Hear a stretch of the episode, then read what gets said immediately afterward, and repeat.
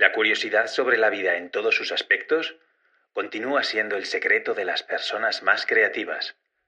Leo Burnett.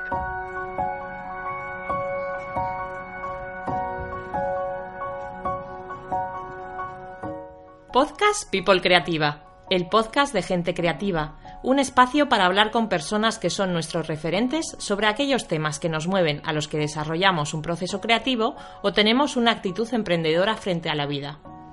Soy Gloria Cavia, fotógrafa y videógrafa de bodas en People True of Tellers, junto con Daniel Alonso, mi marido. Y este podcast es para compartir nuestra visión sobre el talento y abrirnos a nuevas fuentes de inspiración. Prepárate, que empezamos ya. Bueno, pues hoy tengo aquí conmigo a Lucía Irureta. ¿Cómo estás? Muy bien, Glo, muy contenta de poder participar en este pequeño espacio. Nada, encantada de que te hayas eh, arriesgado a, venir con nosotros. Y, y, nada, bueno, Lucía fue novia People en 2013, te hicimos la boda. Ya han pasado un montón de años, madre mía. Es verdad, es verdad. Nos conocimos antes, de hecho, ¿no? Nos sí. conocimos ¿en qué año? En noviembre, en el 2012, yo creo, en un curso que organizaron Wendy José, si recuerdas, de, de Wedding Planner, su primera, además, la primera formación que dieron, en Casa Josephine, en un pueblecito de La Rioja, y allí nos conocimos. O sea que fíjate lo que ha cambiado, lo que ha llovido. sí, sí, sí. Y nada, bueno, pues eh, si te parece empezamos ya. Eh, a mí me gusta que, que, las invitadas se presenten, entonces cuéntanos un poquito quién eres, a qué te dedicas y cuál ha sido tu camino hasta llegar donde estás ahora. Bueno, pues mi nombre es Lucía Peña, mi nombre de marca es Lucía Irureta y tengo un estudio de branding donde trabajamos marcas desde la fase muy inicial hasta las campañas de comunicación. Abordamos un poco todo el recorrido de, la formación y, lanzamiento de una marca. Y bueno, pues eh, ¿cómo, ¿cómo, empecé con esto? ¿Me preguntabas? sí. Uh, pues eh, hace más de, diré que casi hace 20 años que estudié diseño gráfico en Barcelona. Eh, fue una decisión un poco eh, aleatoria, digamos que, no era una pasión que yo había desarrollado desde niña, sino que fui dando un poco de tumbos hasta que hasta que después de hacer terapia con una psicóloga porque no, me no terminaba de encontrar mi sitio, me di cuenta de que mi tiempo libre lo destinaba a hacer cosas creativas todo el rato, ¿no? Mi vía de escape siempre era crear, crear. Entonces, aquellas psicólogas, me acuerdo que siendo una chavalita me dijeron, ¿por qué no haces de esa, de esa pasión tu, profesión, ¿no? Ahora está muy de moda esto, pero en su día yo creo que no se escuchaba tanto a, esa voz interior. Y bueno, di ese cambio y la verdad es que me funcionó muy bien desde el principio. Disfruté mucho de los estudios de diseño gráfico, o sea, de la, de la carrera, de la formación. Y enseguida me puse a, a, trabajar por mi cuenta. Después trabajé en una editorial donde aprendí muchísimo sobre artes gráficas eh, posteriormente estuve en una multinacional y aprendí cómo se trabaja una marca a nivel muy bestia, muy grande. Y, cuando ya me empecé a cansar de ahí, cuando mi parte creativa realmente se empezó a mermar mucho porque no había, todo estaba como muy establecido y muy, muy cerrado, eh, decidí que tenía que dar un, un giro y ahí es cuando empecé a ver pues que se podían hacer cosas más pequeñitas para un público más chiquitín. De hecho, empezamos con, con el primer estudio que tuvimos con una socia que se llamaba Paramenta y ahí empezamos a, crear pues eso, invitaciones de boda o cartelería para, para, eventos pequeñitos y realmente vi que el diseño gráfico podría enfocarse a un, a un cliente final, ¿no? a, un, a un cliente más pequeñito. Y, de ahí empecé a ahondar un, un poquito en el, en el, tema del desarrollo de la marca, ¿no? a fijarme por qué un producto funcionaba más que otro eh, y veía pues que, que, estaba detrás el valor de la marca. ¿no? Recuerdo que, de hecho, sí, recuerdo cuando estuvimos en casa de Josephine, que lo ha sacado a la palestra, que yo estaba súper out de todo lo que eran redes, ¿os acordáis? Yo acababa de ser madre de mi segunda niña y bueno, es que yo no me movía en redes para nada. Y recuerdo que Wendy y José nos pusieron encima de la cama unos jabones de, Olivia, de Singular Olivia. Y recuerdo que hubo un, momento fenómeno fan en el entorno en el que estábamos, ¿no? Y era como, ¡oh, tenemos un jabón de Olivia, ¿no? Y yo, que estaba, mm, bueno, como si fuese una, una provinciana, ¿no? Y yo, pero, pero, pero, ¿qué dicen? Eso sí es jabón. ¿Sabes? Yo pensaba, es jabón. El jabón está en todos los lineales de cualquier supermercado, de cualquier pueblo, de cualquier rincón del mundo, ¿no? Te están regalando jabón. Y entonces me di cuenta de que lo que estaba vendiendo en, este, en ese momento y lo que estaba generando esa emoción era el branding, era la marca. Obviamente detrás de esa marca había un buen producto, porque Paula trabaja muy bien y detrás de esa marca hay un productazo, ¿no? Pero esa emoción que estaba generando no era el producto. De hecho, de esas pastillas de jabón Paula, si me estás escuchando. Seguro que sí, yo soy Superman, mira tú por dónde ha salido, Paula. Paula, una de esas pastillas de jabón sigue estando en el, en el cajón de mis calcetines. Por lo tanto, el valor de esa pastilla de jabón no solamente está en el producto final, sino en lo, que a mí me hace, la emoción que a mí me genera abrir el cajón y ver esa, ese packaging. Ver, oler. Eso es ese packaging tan bien trabajado, esa etiqueta, esos colores y ese valor de marca que está detrás, ¿no? Entonces de ahí despertó mi interés y pensé, esto aquí es donde tengo que trabajar yo. Entonces siempre insisto que nosotros en el estudio hacemos branding, pero el branding no solamente es el diseño de un logotipo, ¿no? Esto lo puede hacer, bueno, lo, hacen muchas otras empresas. Nosotros trabajamos branding de manera global. Hacemos todo estas, estas, sacamos todas estas, estas emociones, digamos, encima de la mesa, ¿no? Y eso se hace pues mediante la fotografía, el vídeo, el producto, el packaging, eh, los textos de la web, la posterior campaña de comunicación, saber en qué canales moverse, eh, bueno, con qué gente moverse, todo eso es lo que hacemos. Y muchas veces tenemos que aterrizar incluso la idea, porque el cliente viene con una idea en mente, se me ha ocurrido hacer tal, ¿no? Entonces, darle forma a todo eso, que todo eso funcione, que todo eso sea vendible, como esa pastillita de jabón, ¿no? Que nos haga ir a su, a su web y comprarla, pues, pues es toda la evolución que hacemos en el estudio. Todo el proceso. Madre mía, que nos pensamos que es lo que dices, un logotipo y ya está, y todo lo que hay detrás. Qué interesante. Pues eh, a mí me apetecería preguntarte que cuando quieres inspirarte, ¿a qué recurres? Bueno, pues cuando, a ver, inspiración encontramos en cualquier cosa que nos rodee. Vosotros también trabajáis del arte o para, el arte y realmente inspiración yo la puedo encontrar en una peli un sábado por la noche o en un paseo por una ciudad, por cualquier callejuelita, otras tiendas, otras, no sé, tiendas de decoración. Realmente la inspiración está en el, aire, en el aire, ¿no? Si te fijas un poquito, si tienes visión eh, para captar esto, está. De hecho, eh, con mis hijas, uno de los regalos que les he hecho cuando, cuando han sido pequeñitas es regalarles una, una, cámara de fotos, porque yo admiro muchísimo la labor que tenéis los fotógrafos. Qué guay. Al final lo que hacéis es, dentro de una mirilla, ¿no? Lo que hacéis es captar la belleza de cualquier entorno. Y para mí eso es súper importante. Y esa es la visión con la que yo me muevo por la vida. Y eso es lo que, lo que, lo que a mí me aporta, yo creo que... Eh, pues eso, ¿no? Eh, Inspiración, la inspiración, eso es. Y si tengo que ser más concreta, pues claro, obviamente me tengo que inspirar en tipografías que, que vienen, que están de moda, que lo que vayamos a crear esté muy adaptado y muy adecuado a lo que el cliente pide, pero que no esté desfasado. Entonces sí que me voy fijando en los tipos que vienen, en los colores que, que están en tendencia, y, bueno, pues me, fijo mucho en varios estudios de, diseño que me gustan, que hay en, Australia, por ejemplo. Hay dos o tres que me, que me sirven como buenos referentes.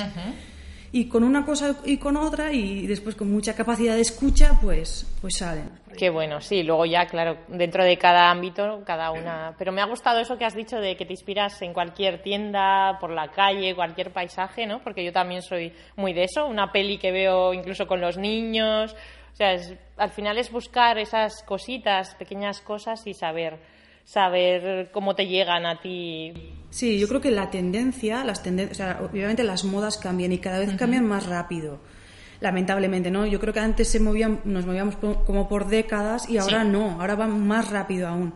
Pero es verdad que esa tendencia se aplica un poco a todo un estilo de vida, ¿no? Y se aplica tanto a decoración como a colores, a la ropa, eh, bueno, se aplican muchas cosas, ¿no? Incluso en el estilo de vida, que ahora hay, por ejemplo, una tendencia a un estilo de vida más slow, y eso se lleva a todo, ¿no? Desde la alimentación a la decoración, ropa, valores, ¿no? Entonces, si esta es una tendencia, si sacamos un producto ahora al mercado, pues ojo, tenemos que estar escuchando esta tendencia. Eso es. Abierta a todo. Claro, el otro día hablaba con una chica sobre packaging, ¿no? Y me decía, ¿y si hacemos unas bolsas transparentes y tal para meter? Digo, la idea es preciosa.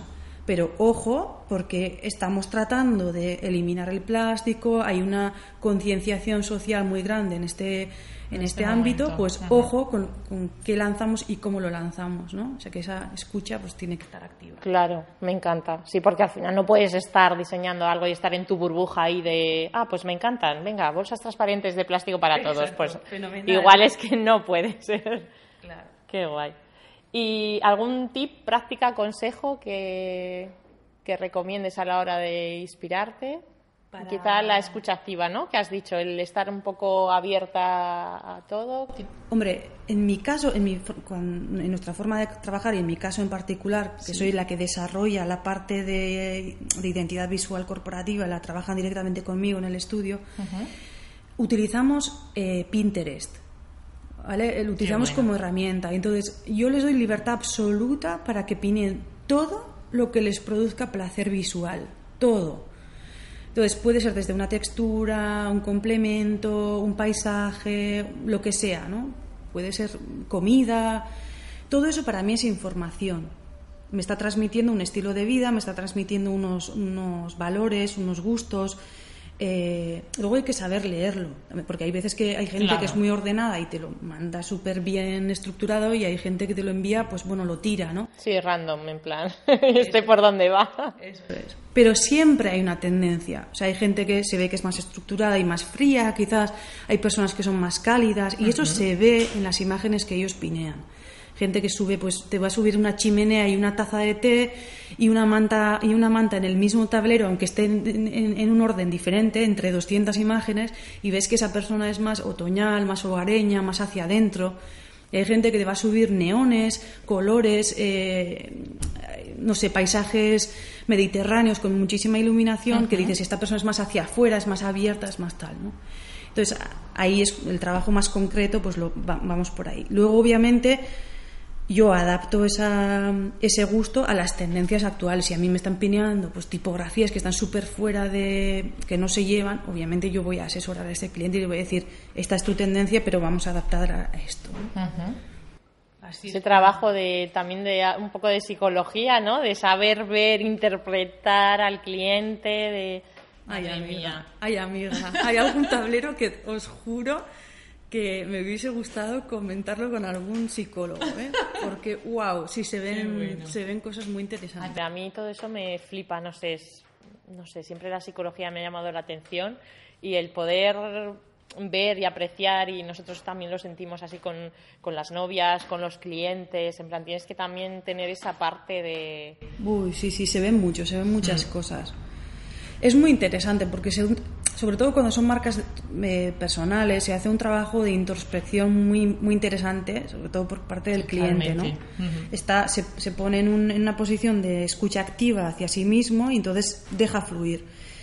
Y claro, salen cosas muy chulas y muy interesantes. Salen, se ven miedos también, se ven luces y sombras claro, claro, en algunos tableros. Sí, sí, sí, sí, Uy, esa persona va por aquí y por allá, pero realmente es un trabajo súper bonito y para ellos es muy gratificante, creo. Claro que sí, el que le sepas ver desde ese punto de vista. ¿En qué te basas para acertar con tus diseños? ¿Cómo consigues conocer también a tu cliente? Pues por eso mismo, precisamente porque hay una escucha activa. Eh, cuando trabajamos el, branding, eh, trabajamos, eh, lo hacemos como si fuese una especie de triángulo, ¿vale? Tienen que estar alineados muy bien. ¿Quién es la persona que está detrás? La persona o, la marca o, la empresa que está detrás, ¿eh? porque puede ser una, una, una empresa, o sea, Jesús, puede ser una, una, pyme, pueden ser, pueden ser varios socios o puede ser una sola persona. Pero es muy importante saber cuáles son los valores que están ahí detrás, porque es lo que vamos a transmitir al final. ¿no? Entonces se les envía una serie de, de, de formularios con unas preguntas muy, muy precisas y muy concretas para extraer esos valores. A se, les hace la misma pregunta de, diferentes maneras para que terminen de responder lo que nosotros necesitamos saber. Entonces, el quién es, o sea, esas serían las preguntas de el about o quién, quién soy. Después tenemos que entender muy bien cuál es la línea de negocio, qué es lo que van a ofrecer. Y eso lo tienen que tener ellos muy claro también. ¿No? Porque qué es lo que van a ofrecer y cómo lo van a ofrecer. Por ejemplo, mm, fotografía, pues no es lo mismo vosotros sois fotógrafos, pues no es lo mismo ofrecer fotografía aquí de una sesión de una hora que hacer una consultoría online, que también se podría hacer dentro de, la, de, la, misma de la misma empresa, ¿no? Entonces, aterrizar muy bien qué es lo que queremos ofrecer. Y después, súper importante, súper, súper, súper importante, es definir muy bien a qué cliente nos estamos dirigiendo. Y para eso no es suficiente con hacer un, definir un target muy amplio. Tenemos que ahondar más e ir a definir muy bien quién es el buyer person o la persona que nos va a contratar. Quién es esa persona que va a hacer clic y nos va a elegir. Entonces, ahondamos muy bien en, las necesidades de ese cliente y dónde se está moviendo. Porque, para que, o sea, aunque la marca nos represente muy bien a nosotros o a la empresa, por, o sea, por muy bien que nos esté representando, si no está seduciendo al cliente al que queremos llegar, no está haciendo su trabajo. Por lo tanto, no sé si estoy respondiendo a tu pregunta, Gloria, sí, pero, pero sí que es importante trabajar estos tres pilares para que la marca funcione muy bien en, o sea, primero que, represente muy bien al cliente, segundo que esté transmitiendo lo, lo que estamos ofreciendo, o sea, si es una floristería, pues no vamos a poner eh, en la marca churros, ¿no? Quiero decir, o sea, tiene que identificar lo que estamos, lo que estamos haciendo. Y tercero, eh, tenemos que poder seducir al cliente al que queremos llegar. Y eso también es un trabajo muy chulo, porque ahí les doy la opción, siempre les digo a mis clientes, tenéis una varita mágica ahora para que defináis al cliente, no al que estáis llegando, sino al que queréis llegar a partir de ahora. Defínemelo muy bien. Incluso ponle nombre, edad, a qué se dedica, ¿no? Exacto. Esas cosas. Exacto. Y saber dónde se está moviendo. ¿Para qué? Pues para que nos podamos cruzar en su camino con, nuestro branding, con nuestra marca, ¿no? Y seducirlo. Qué interesante. Eh, Cuéntame cómo es el proceso desde que alguien decide contratar tus servicios hasta que por fin le entregas todo el trabajo. Pues suele ser un trabajo. Así en resumen, ¿eh? Es un proceso bastante largo. Nosotros tenemos eh, estipulado que el proceso desde que empieza hasta que termina, si es branding con web, por ejemplo, ¿eh? si luego nos vamos a comunicación, sería más largo aún. Pero si es de branding con web, eh, son, si fuese enseguida, son nueve semanas de trabajo mínimo. Lo que pasa que el cliente necesita unas semanas para que madure su parte y nosotros estamos con otros proyectos, obviamente, nunca estamos con un solo proyecto. Entonces, se suelen alargar a dos, tres meses de trabajo fácil, muy fácil. Entonces, ¿cómo empieza? Pues contactan con nosotros, hacemos una, una, sesión de valoración. Yo necesito saber si realmente les puedo ayudar y ellos tienen que saber si realmente pueden pagar los servicios. Claro. Entonces ahí es una sesión de valoración gratuita, suele ser una horita en la que yo audito un poquito en qué momento está la empresa.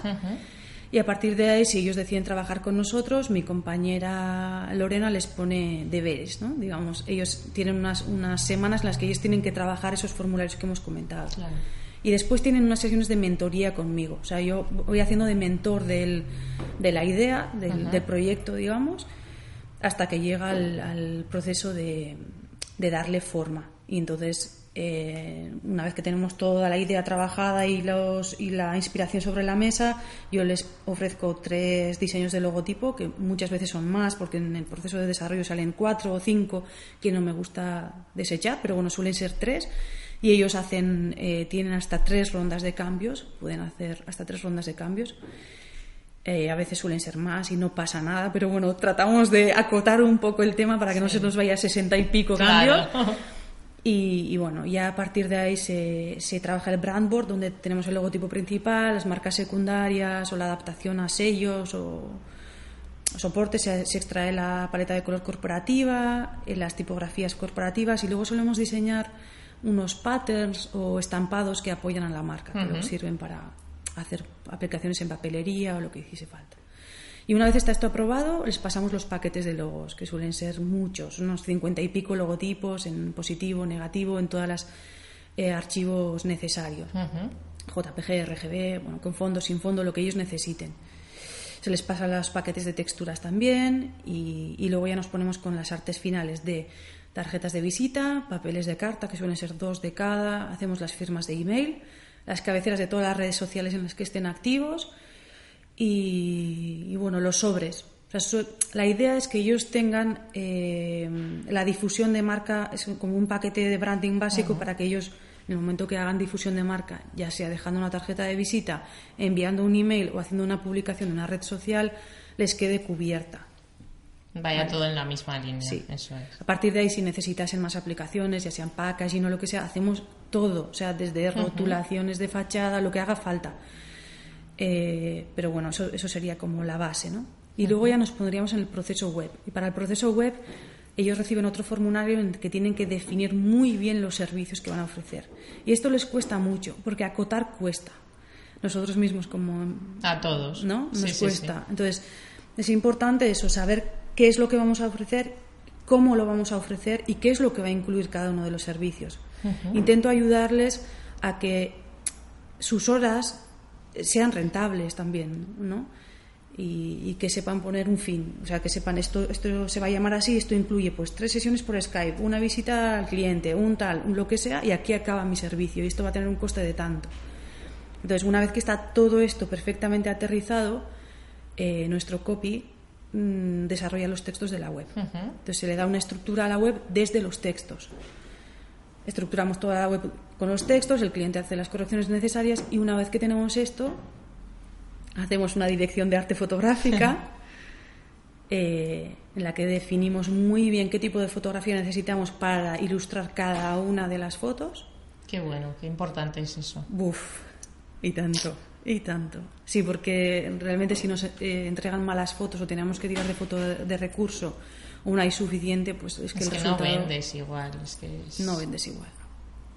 Pero es que, es que es importantísimo y no lo digo porque mm. seáis vosotros y seáis fotógrafos, es que no, pero es que yo también, o sea, es que lo veo en el día a día, veo un catálogo y digo, madre de Dios, o sea, este catálogo con otras fotos sería perfecto, pero es que así, tal y como me lo estás vendiendo, pues no. Es que lo importante es que se tiene que ver lo que estamos ofreciendo, porque si no se ve, no se compra. Y se tiene que entender, o sea, los textos y las fotos tienen que ir muy alineados y muy de la mano, son muy importantes. Tengo que poder entender cuando entro a la web qué es lo que me estás ofreciendo, porque si yo me pierdo por la página, voy a, voy vas a perder la venta. Se compra, hoy en día se compra muy rápido. Las, impulsos. eso es. Las acciones de compra son rapidísimas. Entonces, si yo entro a una página web y no entiendo, o sea, a nivel de UX, si no entiendo lo que está, me estás ofreciendo, me voy. Me voy a la competencia, fuera. Y a nivel de ilustración, si yo no entiendo, o sea, si yo estoy intentando entender, leer un texto y, y lo entiendo, pero no está bien ilustrado al lado, no hay una imagen que lo represente, adiós. Se perdió. Entonces eso, eso, es súper importante. Les entregamos un dossier y hacemos una, una, sesión por Skype con el fotógrafo que el cliente elija. Yo recomiendo a varios, pero, pero bueno, porque sé que trabajan y que el resultado final es el que creo que está a la altura. Pero el cliente puede trabajar con su primo si quiere y si es capaz de, llevarlo a cabo. Entonces, es importante hacer una sesión de Skype con el, con el fotógrafo y, que sepa muy claramente lo que tiene que hacer. Y a partir de ahí ya montamos y entregamos la web. Y si luego ya se meten en la campaña de comunicación, pues la lleva mi compañera Lorena y entonces les hace un calendario editorial para que sepan cómo llevar las redes y en qué canales moverse, si tienen que hacer alguna acción físico, sí, eso se hace un, desarrollo a medida dependiendo de las necesidades. Y dentro de todo este proceso que nos has contado, eh, yo me quiero centrar en el proceso de ese desarrollo eh, en el que tú trabajas. Ese proceso, ¿cómo llegas del punto A al punto B?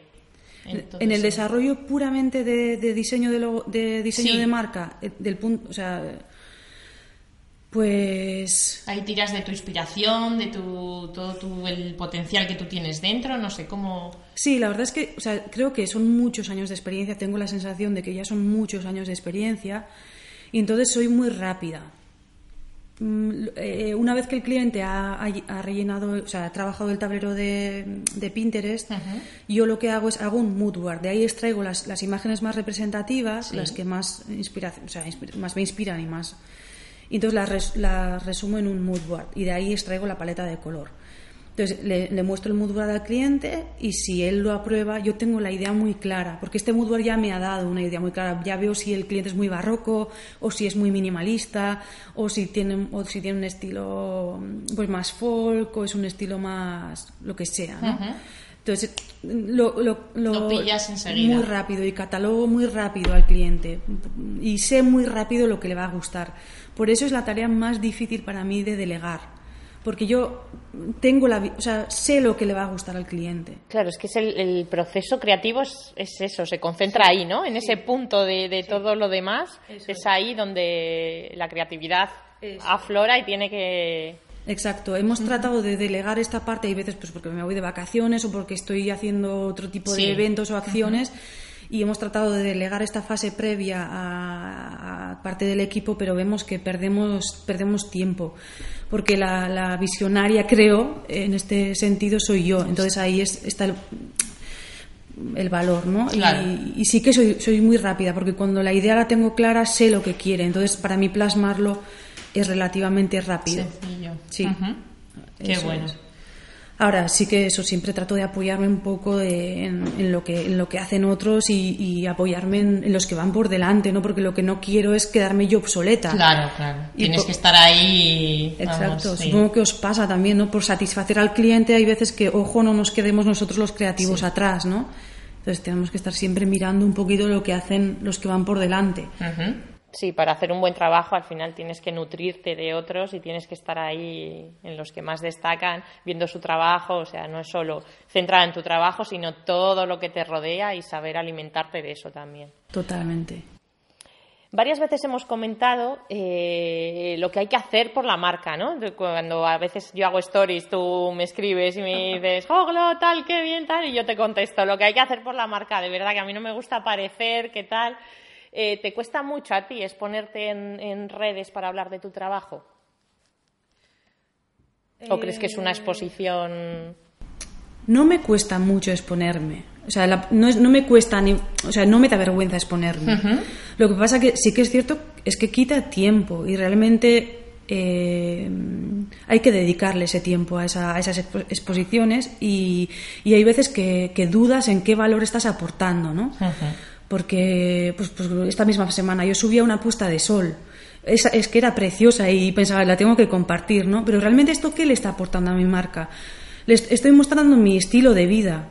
¿Eso vende o no vende? Pues siempre estamos ahí, ¿no? Con las marcas personales tenemos Ya. esta duda de hasta qué punto vendo mi vida o qué parte de mi vida vendo para que esto haga marca, ¿no? Y es cierto que eh, es importante de humanizar las marcas.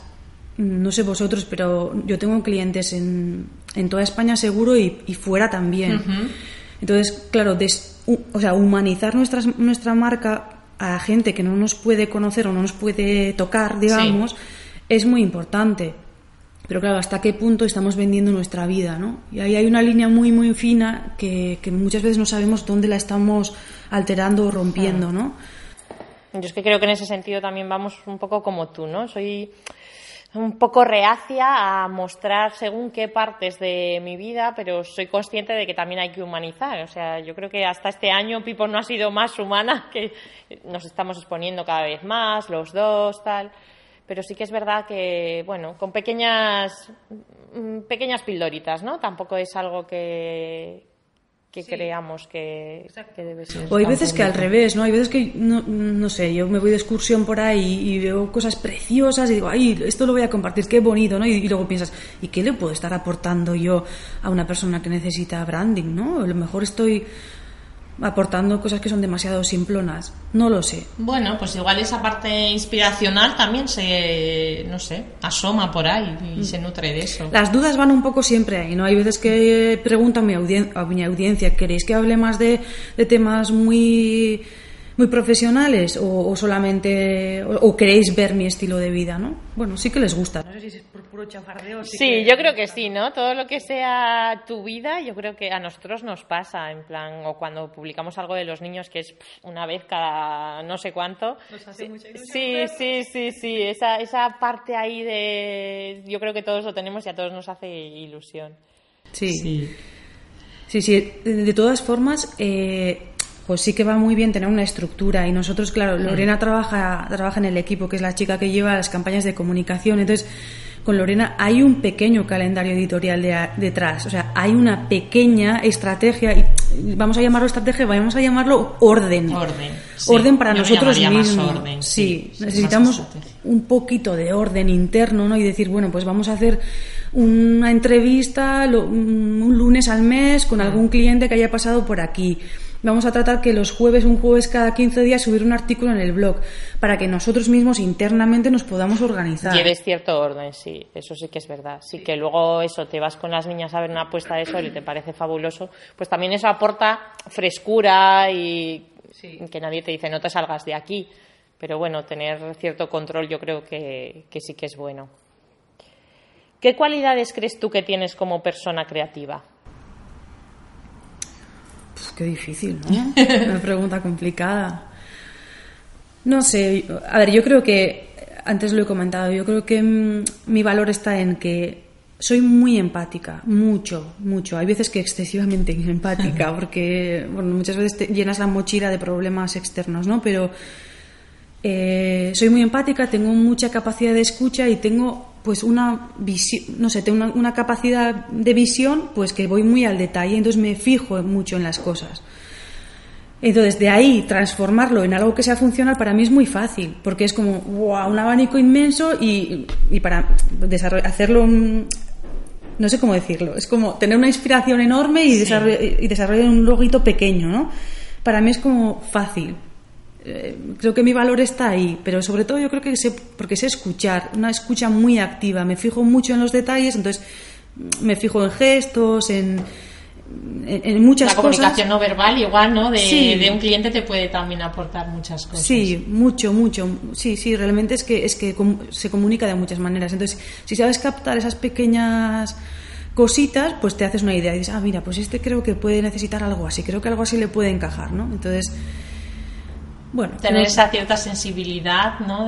Sí, soy muy sensible, muy, muy, muy sensible. De hecho, ahora empiezan a salir. Eh, una clienta mía me dijo: Es que yo creo que tú eres una persona paz. Paz, sí, te lo iba a comentar ahora. Digo, yo leí un artículo hace como un año y medio, así, y se lo dije a Daniel, se lo mandé, y digo: Mira, yo creo que tú eres uno de estos personas altamente sensibles. Sí, sufrimos mucho, lo vivimos todo con muchísima intensidad Creo que mi madre muchas veces cuando era pequeña me decía, hija, es que ¿por qué eres tan sensible?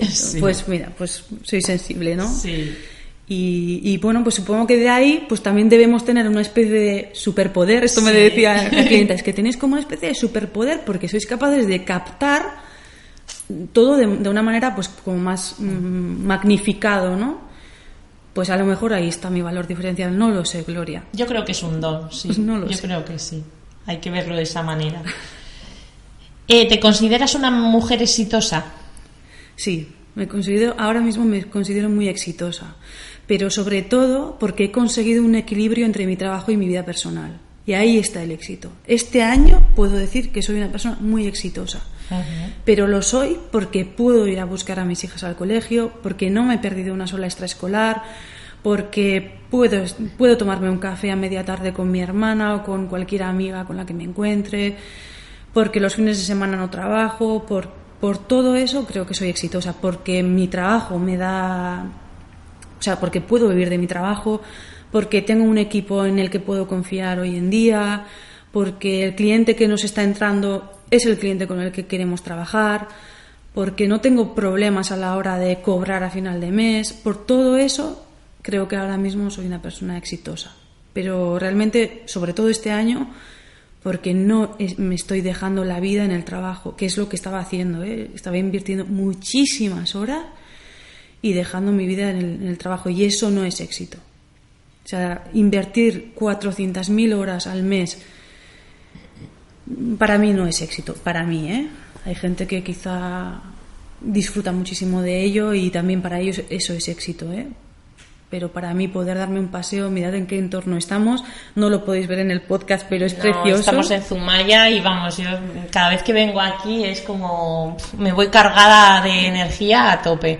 Pues salir el norte, la magia del norte, yo creo que pues el día pasado, este mismo lunes, no tenía reuniones a primera hora y en vez de ir directa a la oficina decidí primero darme un paseo hasta la playa y empezar a trabajar en vez de a las 9 a las 10, ¿no? Pues para mí eso es éxito. Eso es calidad de vida, vamos. Yo para mí fue muy relevante eh, este año en Extraordinaria, en, la comunidad de, empresarias en las que estamos, de emprendedoras. En una de las eh, ponencias de Gemma Fillol, eh, que dijo, para mí un objetivo empresarial es poder ir a buscar todos los días a mi hijo al colegio. Y yo dije, wow, o sea, me pareció, digo, objetivo empresarial. Total, y es que digo, es que es así, o sea, para las que somos madres, es que debe entrar, o sea, debería ser obligatorio.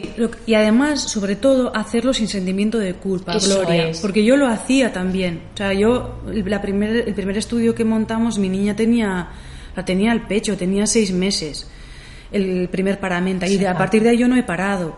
Y, sí que lo hacía, yo compaginaba, iba por mis hijas al cole porque para mí era primordial y venían a comer a casa, todo eso lo hacía, pero tenía semejante sensación de culpa que a las noches estaba trabajando un montón de horas o, el fin de semana no terminaba de desconectar o trataba de, suplir ese tiempo con, con, otras acciones laborales, ¿no? Y ahí estuvo mi error, ahí es donde no puedes, es que no se puede. No se puede ser madre de niños muy pequeños y a la vez autoexigirse tanto, ¿no? Entonces ahora ellas van creciendo y, ahora mi tiempo libre es un tiempo libre sin culpa y sin carga. Y esa es la clave. Ahí está la clave del éxito para mí. Qué bueno. Me encanta haber podido hablar contigo de esto. Eh, bueno, yo creo que está más o menos contestada. La siguiente pregunta que tenía es, ¿qué tienes que soltar o dejar ir para llegar a vivir de tu talento?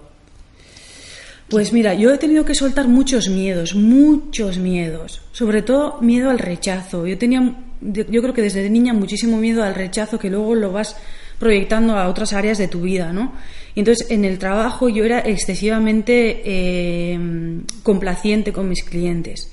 Y eso es un problema muy grave tienes que saber soltar en ese sentido y tener, mm, o sea, saber que te pueden rechazar por tus condiciones laborales, por tus tarifas, por poner límites, puedes generar rechazo. Pero, pero es súper importante hacerlo y soltar, soltar al cliente, que darte cuenta, identificar. Yo hacía un trabajo con, cuando trabajamos el branding, nosotros definimos muy bien quién es el cliente al que queremos llegar, ¿no? Y, yo hace unos años ya me empecé a, dar cuenta que cuando un cliente se enfadaba o un cliente no, no, terminaba de funcionar bien, empecé a observar que realmente es que no era mi cliente. Entonces, en el momento que te das cuenta de que no estás trabajando con tu cliente o con tu buyer person, lo sueltas sin pena. Sin pena. Y hay veces que he tenido que devolver dinero y hay veces que he tenido que meter a mi abogada por medio y decirle, no, señor, no tienes razón. La importancia de saber decir que no, ¿no? También muchas veces en, pasa por ahí muchas de las cosas. Son contadas ocasiones, ¿no? Son anécdotas, hemos hecho más de, no sé, 300 proyectos estos años, ¿eh? Son contadísimas ocasiones. Sí, pero, bueno, están ahí, te pasan y... Aprendes muchísimo de ellas y entonces, eso, es el desapego a todo eso, ¿no? Bueno, este es mi trabajo, este es, esto es lo que yo ofrezco, lo ofrezco de esta manera y todo lo demás se suelta. Qué bien. ¿Qué o quién es tu mayor ladrón de energía? Pues yo creo que las personas tóxicas con, las que he tenido que convivir o trabajar a veces, ¿no? Hay personas que son muy tóxicas, que son muy negativas, que tienen mucho miedo, que personas que te ponen palos en, o sea, palos en las ruedas, ¿no? Entonces esas personas chupan mucha energía negativa, porque se desgastan, sí, sí. El resto es verdad que tus hijos y el trabajo eh, requiere de mucha energía, Pero si siempre desde una visión positiva, pues bueno, es una inversión de energía, vamos a decir. También te recargan, yo creo, ¿eh? Los hijos, yo siempre digo, es que sois mis ladrones de energía, pero luego con un nada, a poco que hagan ya, eso ¿no? sí, te recargan de, vamos. Sí, entonces no creo que, no creo que, o sea, yo creo que los que realmente chupan energía son personas negativas, que que, bueno, que no, no, aportan generosidad y entonces estas sí que hay que ir eliminándolas de alguna manera de nuestra vida. Hay veces que nos cuesta verlo, pero hay que dar ese paso y quitarlas sin miedo de nuestra vida para poder abrir ventana y rodearnos con personas y dejar espacio a personas que son mucho más luminosas. Eso es. Este año estoy contigo en Extraordinaria. Eh, ¿Crees que es importante estar en el momento preciso con la, con la persona adecuada? Sí, o sea, sin lugar a dudas. Sí, sí, yo creo que sí, yo creo que sí. Al final todos nos, nos mm, o sea, todos nos movemos, somos seres sociales, necesitamos conectar con personas. Y entonces eh, no, no, tiene por qué ser extraordinaria. En este caso estamos en extraordinaria y es una comunidad fantástica, pero las relaciones sociales no se pueden dejar de lado y sobre todo en este en esta era tan digitalizada nos estamos olvidando un poco de las relaciones sociales y de estar con personas. Me encanta que hayas sacado este, sí, porque es lo que hablamos muchas veces, que el ser emprendedora es como un trabajo muy solitario, ¿no? A nivel... Lo es. Es que lo es, es que estás sola tú en tu oficina, en tu casa, ahí con tu ordenador, tus cosas, pero no tienes relaciones sociales y hasta ahora la vida está en la calle, o sea, quiere decir que es que Sí, se merman mucho, se merman muchísimo. Como te dejes y te encierres y trabajar y trabajar y trabajar, al final entras en una rueda que dices, bueno, pero ¿y dónde, ¿Dónde vivo? ¿Dónde estoy? ¿no? Sí, sí.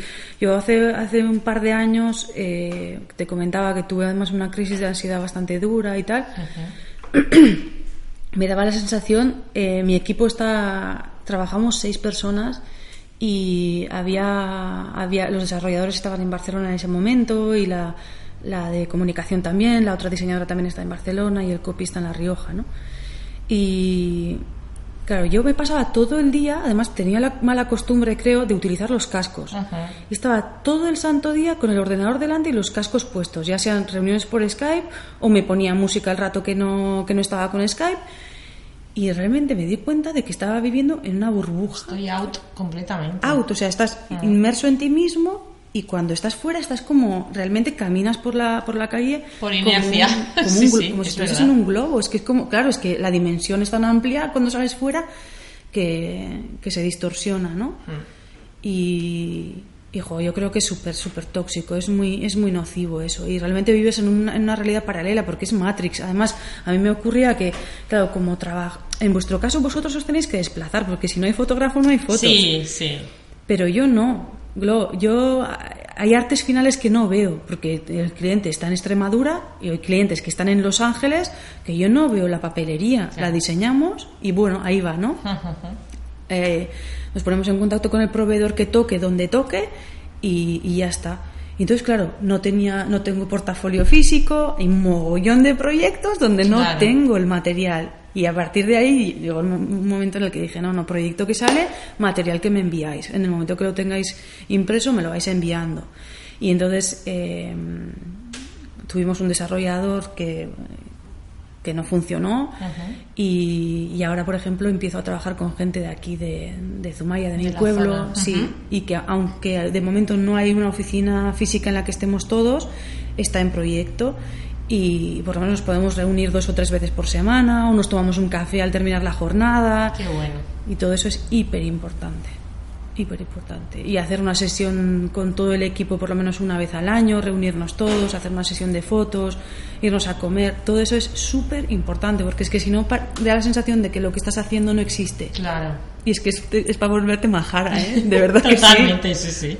Yo cuando decías eso de estás en tu burbuja con los cascos tal, es que lo visualizaba porque nosotros también hemos estado así, sí, sí. Y nuestra única toma de contacto era los sábados en la boda, eran nuestras relaciones sociales, pero vamos. Claro, porque en vuestro caso lo que hacéis es semana Claro, porque estáis editando, ¿no? Y te pones tu música y estás realmente estás a gusto, ¿eh? yo no, no, quiero transmitir la sensación de que sea un calvario. No, no, no para nada, no. estás ahí a tu tal, haciendo tus diseños y te estás en tu mundo, estás a gusto trabajando, pero realmente es muy importante llegar a un equilibrio. Con el exterior, sí, totalmente. Y luego preguntabas además, ¿no? Eh, las personas adecuadas. Pues sí, la verdad es que hay personas que tienen una energía adecuada que nos van muy bien en el momento en el momento adecuado, vamos. Sí, además yo creo que sabemos reconocerlas todos, ¿no? En plan, esta persona me aporta... ¿Me aporta esta persona me estresa sí, totalmente. Me, desgasta, yo siempre digo, es que me desgasta, sí. ¿Volverías a empezar esta aventura de nuevo o ni loca? Yo sin lugar a dudas sí que volvería a empezar, sí, sí, sí. Sí, sí, ya son... Sí, sí, es que son cinco años que desde que tengo mi estudio, son cinco años que, que estoy viviendo, viviendo de mi trabajo y, lo he podido compaginar con, con la conciliación con mis niñas. Es que hubiese sido imposible de otra manera. Trabajando en un estudio fuera es que no las hubiera visto, las hubiera visto muy pocas horas al día. Sí, o sea, la respuesta es sí. Qué bueno. Eh, para ti, madre de dos hijas, bueno, acabamos de comentarlo, ¿es difícil conciliar con un trabajo como el tuyo o qué es lo que más te cuesta? Ahora ya, ahora, ahora está súper super sistematizado todo y la verdad es que no me cuesta nada. Ya hay un horario, hay un proceso, está todo muy ha costado, ¿eh? Generar procesos internos, madre mía, cuando el equipo va creciendo, wow, generar eh, procesos internos cuesta un montón, un montón, porque ellos necesitan también sus directrices y. Pero ahora que está todo sistematizado es muy fácil. Y en su momento, pues Tampoco era difícil, lo que pasa que es lo que comentaba antes, ¿no? que trataba de compensar esas horas que dedicaba a mis niñas cuando estaban enfermas y estaban en casa y tal. Ese sentimiento de, culpabilidad pues me hacía compensarlo con horas extras que me, me mataban energéticamente. O sea, es que no podemos hacerlo todo. No, podemos pretender llegar a todo. Claro, tenemos una pilita en la espalda y esa pila se va gastando y no podemos quemarla. Hay que saber delegar en el momento también oportuno. Sí. ¿Y qué requiere el poder dedicarle tiempo al trabajo, pero también disfrutar y no perderte nada del crecimiento de tus hijas? ¿Qué, requiere? No, es que realmente requiere... estabilidad, organización. Sí, total, o sea, muchísima organización. Hay que aprender a delegar, lo, lo, acabas de decir tú. Delegar muchas veces te aporta más tiempo y más dinero.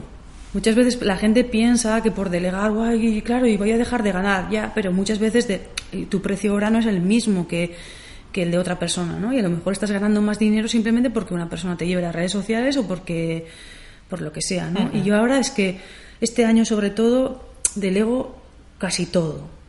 desde la parte eh, financiera, este año ya estamos colaborando con una financiera que me lleva los números a, a final de mes. Eh, fiscal también, abogados eh, y luego dentro del equipo pues hay un asistente que lleva los correos, las redes sociales, menos Instagram que la llevo yo, el resto la llevan ellas. en la parte creativa, todo lo que es más trabajo más machaca o más sistematizado lo lleva mi compañera Julia, o sea, la parte más creativa la llevo yo, pero todas las, las aplicaciones de esa creatividad en los soportes que sean necesarios los lleva ella y bueno y luego sistematizarlo al máximo de, manera interna para que ellos puedan ser autónomos. Pues en nuestro caso todo el trabajo de formularios utilizamos una herramienta que se llama Asana para que esté todo bien calendarizado dentro y que dependan lo mínimo de, de mí para que yo hoy pueda estar haciendo este podcast aquí y que el estudio no esté parado esta mañana. Eso es. Qué importante es todo eso. Sí que esto pues, me permite, por ejemplo, si hoy por la mañana mi hija hubiese tenido una actuación en el colegio, pues yo podría puedo tomarme la mañana sin culpa porque sé que el estudio sigue trabajando. Funciona. O sea, que lo resumes en organización, y delegar. Organización, sistematización, súper importante sistematizar para que si tiene que entrar una persona nueva o tú, tú estás de baja, ese sistema esté creado para que una persona se pueda incorporar. Y es productividad también, Eso al máximo, a tope. Eso, eso. Muy bien, Lucía. Pues aquí, hasta aquí la entrevista propiamente dicha. Ahora me apetecería, eh, en una sección que he creado que me, me, gusta llamarla píldoras creativas, va a ser un cuestionario rápido en el que yo te voy a lanzar cinco o seis preguntas y tú me tienes que ir contestando, ¿vale? Un podcast que nos recomiendes. Pues mira, hay un chico que se llama Diego Rodríguez que tiene un, un canal que se llama Arquetipo, que habla sobre diseño, habla un poquito sobre, sobre branding, diseño. Está muy bien. Vale. Hace unos podcasts cortitos que van muy bien, que hablan sobre creatividad así en general. Perfecto. ¿A quién te gustaría diseñarle su imagen de marca? Pues me gusta mucho diseñar eh, marcas que estén relacionadas con la cosmética. Eh, porque tienen, tienen diseño de logotipo. Al, bueno, al final a la, marca nos aporta como mucho, muchas aplicaciones ¿no? de packaging y tal. Entonces hay una marca, por ejemplo, que me gusta mucho el producto que se llama Bara Cosmetics. Simplemente conozco el producto y siempre pienso, qué pena de marca. Desde mi punto de vista, ojo, a lo mejor, a lo mejor audito su marca y entiendo por qué, por qué tienen esta imagen. ¿eh? Ojo, ¿eh? esto podría ocurrir. Pero, pero siempre que compro sus, sus, sus jabones, que además son sostenibles y a nivel de valores de Sí. marca me encantan, siempre pienso, wow, qué, qué oportunidad más chula de poder hacerles la marca, el La packaging web y todo.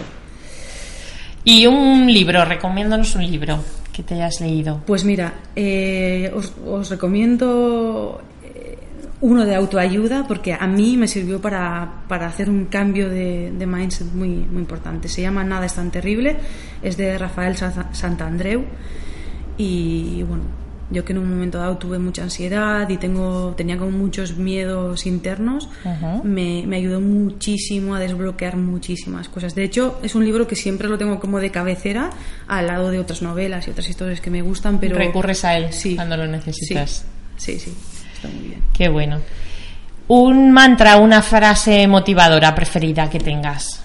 Pues os, os la he dicho antes. Es que siempre tengo muy claro que el tiempo es dinero y el dinero es tiempo. Entonces, siempre invertimos en una cosa o en otra. Que hay que elegir. ¿En qué, en qué invertimos? Tiempo en dinero o dinero en tiempo. Sí, hablábamos antes que como que aquí en España no tenemos ese concepto de darle valor al tiempo y que en otros países es como en Estados Unidos, eh, Gran Bretaña, Inglaterra, es como es que tu tiempo es oro, o sea, yo quedo contigo tal, pero luego cada, yo me voy y punto. Aquí no, aquí como que alargamos tal y es, es increíble, ¿no? Si yo quiero tener tiempo, tengo que pagar para que otros hagan lo que yo tengo que hacer. Eso es.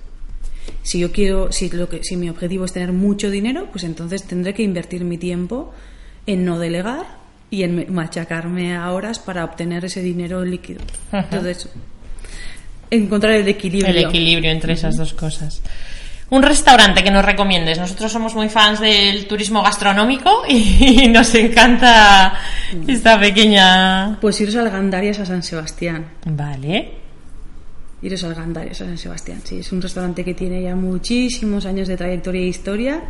Que el año pasado hicimos un rebranding y ahora tiene una tienda de, de delicatessen también. Ajá. Guay, se come muy, muy bien. Qué y bien. además son encantadoras, así que si vais, preguntar por, por Ollane o por Gregori, que son las que llevan, que además son mujeres emprendedoras. Qué bueno. Sí. Pues iremos, iremos. Y did allí. Qué bueno. Y por último, un tema al que seas altamente sensible. Uy, hemos dicho que a todos, ¿no? Un poquito a todos.